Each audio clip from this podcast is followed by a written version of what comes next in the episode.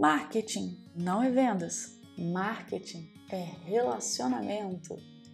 Como assim, Renata? Marketing é relacionamento?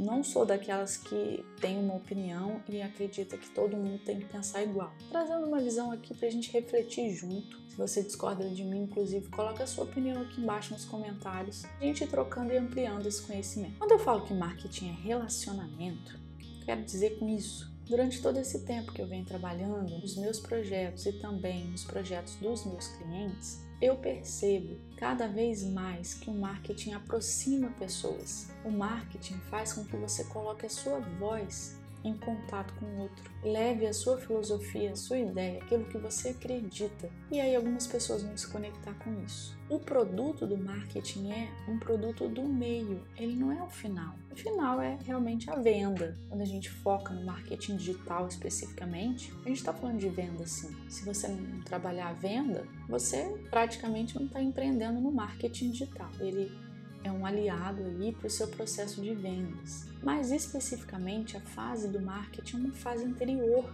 à fase da venda. É a fase que cria o caminho para a venda. E aí a venda em si não vai depender da gente vai ficar na mão de quem quer comprar, porque você criou toda uma estrutura anterior. No marketing, através do marketing, contou uma história, fez todo o seu trabalho certinho, produziu o seu conteúdo. Então a pessoa só vai ter o trabalho de te mandar uma mensagem ou clicar no link, enfim, dependendo da sua oferta, e comprar.